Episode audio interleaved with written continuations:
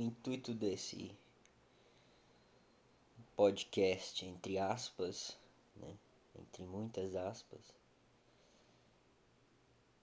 é basicamente recobrar de uma vez, numa só toada, algum evento da história ou alguma experiência marcante que eu tive é, lendo. Uh, provavelmente esse podcast, entre muitas aspas, não vai continuar. Não sei nem se ele vai nascer. Porque eu não tenho nenhum desejo é, de exposição. Uma vez alguém me disse que eu gostava de falar para ouvir a minha própria voz. E acho que essa é a pior coisa que você pode dizer para alguém, né? Que que acredita e que se fia é, na, na fala para constituição de uma experiência ou da transmissão dela. Bom, eu vou contar para vocês algo que aconteceu em 415 a.C. É, numa semana fatídica é, e que é considerada a primeira delação premiada da história que se tem registros facciosos. Com isso eu quero dizer, tanto a defesa quanto a acusação estão preservadas, preservadas em escrito. Bom, documentos referentes à, à defesa e à acusação dessa delação estão preservados e traduzidos, aliás, para o português brasileiro de 2015 para cá. É, a tradução é de uma obra de um historiador chamado Luciano Canfora, que está vivo, aliás. Coisa que é estranho, né? Hum, o que há de mais assim intrigante dessa delação? Dois fatos. O primeiro é que Alcibiades, um dos grandes líderes da democracia, entre muitas aspas, ateniense, partiria para uma campanha de guerra rumo à Sicília três dias antes do evento o qual essa delação está vinculada. Três dias depois, no caso, foi a partida de Alcibiades. Um, o problema é que essa campanha destruiu a democracia ateniense. Ela foi um deflagrador, assim, como um, ela foi um, uma derrocada final para a queda da liderança de Atenas na Hélade. A Hélade era considerada as é, o conjunto de cidades-estado, ou pelo menos como os gregos se viam, eles se viam como helenos. E eles tinham uma alta concepção de, da cultura deles.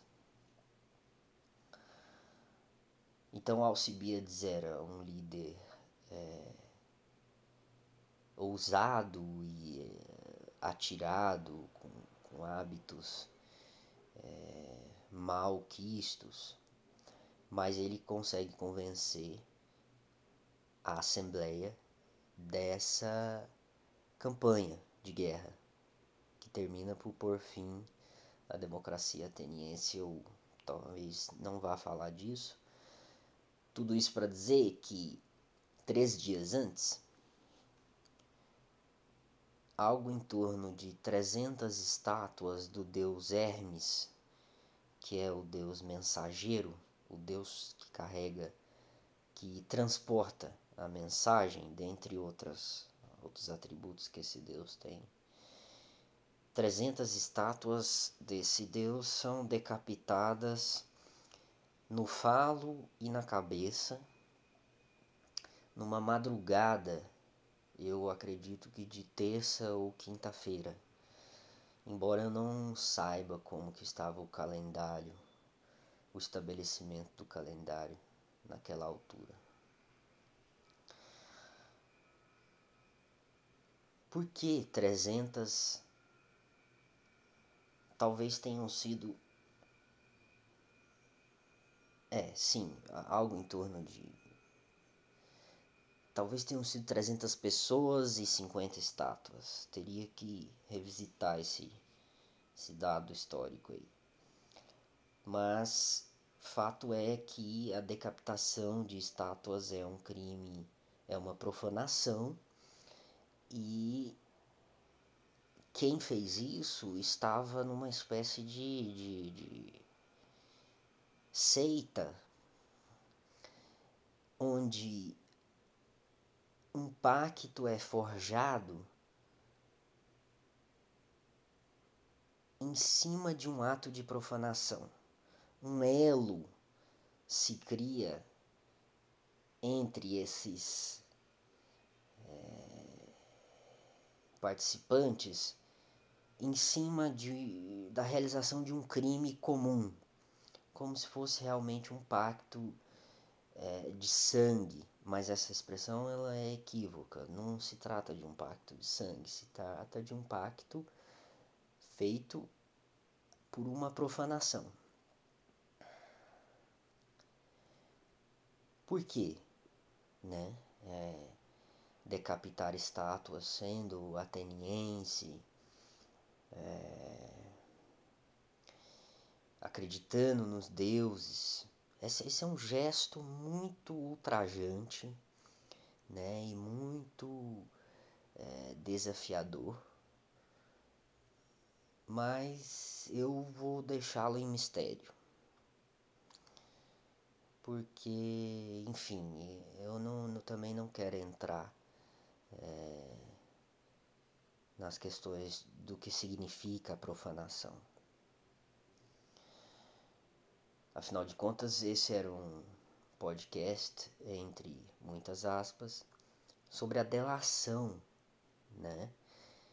Que envolveu aí algum, alguns líderes, algumas pessoas é, relevantes em Atenas, para tentar descobrir o grupo que decapitou as estátuas. E termina por ser julgado, ter seus bens expropriados, é, ostracismo também como uma sentença em alguns casos. E por último morte, né? Bom, o problema é que Alcibiades, essa personagem com esse nome é, constrangedor é, é, é acusado de fazer parte é, desse grupo de decapitadores das estátuas, né? Esse grupo profano, essa seita. E como ele estava há três dias de partir para o que seria uma das campanhas de guerra mais importantes da sua vida política, ele parte o quanto antes com o teu exército, com o exército ateniense, parte dele. Mas ele é convocado de volta pela própria Assembleia, sob pena, é claro, de perder sua cidadania, né, porque a convocação foi obrigatória. Por que, que ele é convocado? Porque ele era um dos suspeitos de participar desse crime de profanação. Isso enfraquece a campanha é, de guerra na Sicília. E até onde eu posso me lembrar,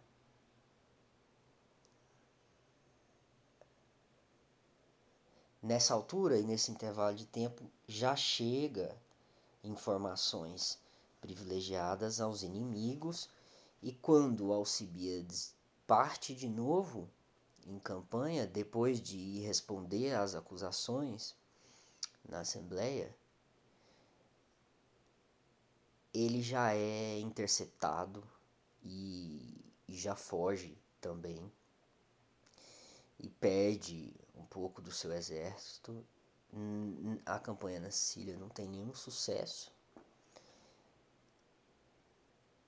e joga absolutamente contra o poderio ateniense naquela época. Quem quer saber disso? Aliás, né?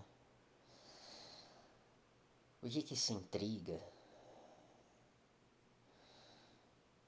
Será mesmo que isso intriga alguém?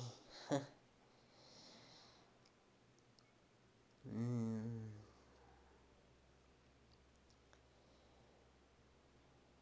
Atenas é o maior legado escrito, é, possui o maior legado escrito da antiguidade. Né?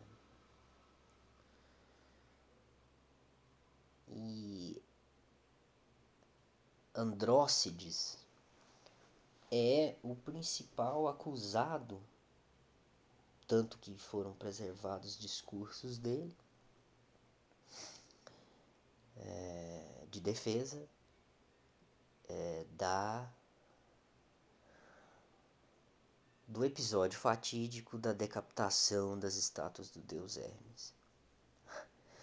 A coisa fica mais ainda é, com que de, de, de história, porque nas duas defesas apresentadas é, por Andrócides, que são apresentadas num intervalo de tempo muito grande, porque esse episódio é revisitado pela própria Assembleia Ateniense é, durante o, o calor dos acontecimentos e anos depois. Mas o problema é que há uma contradição nessas duas defesas. E ela diz respeito à fase da, que a Lua se encontrava na noite fatídica em que essas estátuas foram decapitadas.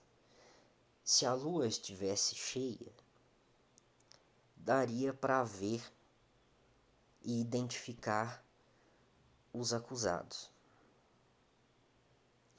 Se a lua estivesse minguante, os acusados não poderiam ser vistos à noite. E é exatamente isso que acontece. Eu acredito que a lua estava nova, não acho que seja minguante. E isso virou uma ocasião para perseguição de várias pessoas em Atenas, porque a cultura do grego ateniense naque, naquel, naquela época era, segundo esse historiador que eu estou acompanhando a fio aqui, era uma cultura de perseguição e de medo. Ah, se infligia é, perseguições políticas, fundamentalmente, em qualquer instância, é, em qualquer situação em que alguém se destacava mais, em que alguém pudesse se converter a, logo ali na frente em tirano ou concentrar em si muito poder. Então usaram esse episódio de, de se apropriaram dele das, de todas as maneiras possíveis. Mas é, chegando ao fim aqui desse relato, vocês podem ler o original das delações neste livro, né, O Mundo de Atenas, de Luciano Canfora. Tenho certeza que vocês têm muito interesse nisso. E é,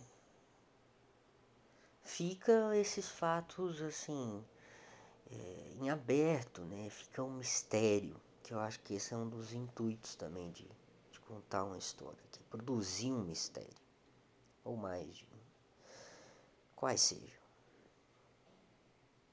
Por que decapitar estátuas dos deus Hermes, do deus Hermes, tantas no falo e na cabeça, numa madrugada em Atenas.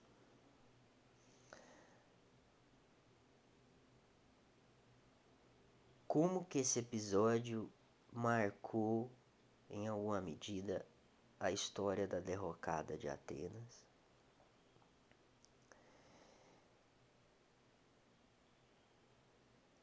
E essa pequena contradição nas, nas duas versões do mesmo é, delator, também acusado, ele teve que delatar para se proteger, né?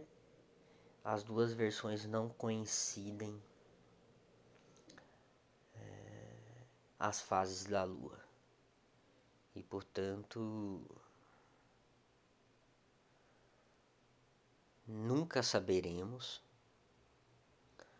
é, nunca poderemos ultimar por que, que essas estátuas foram decapitadas e quem realizou esse ato de profanação.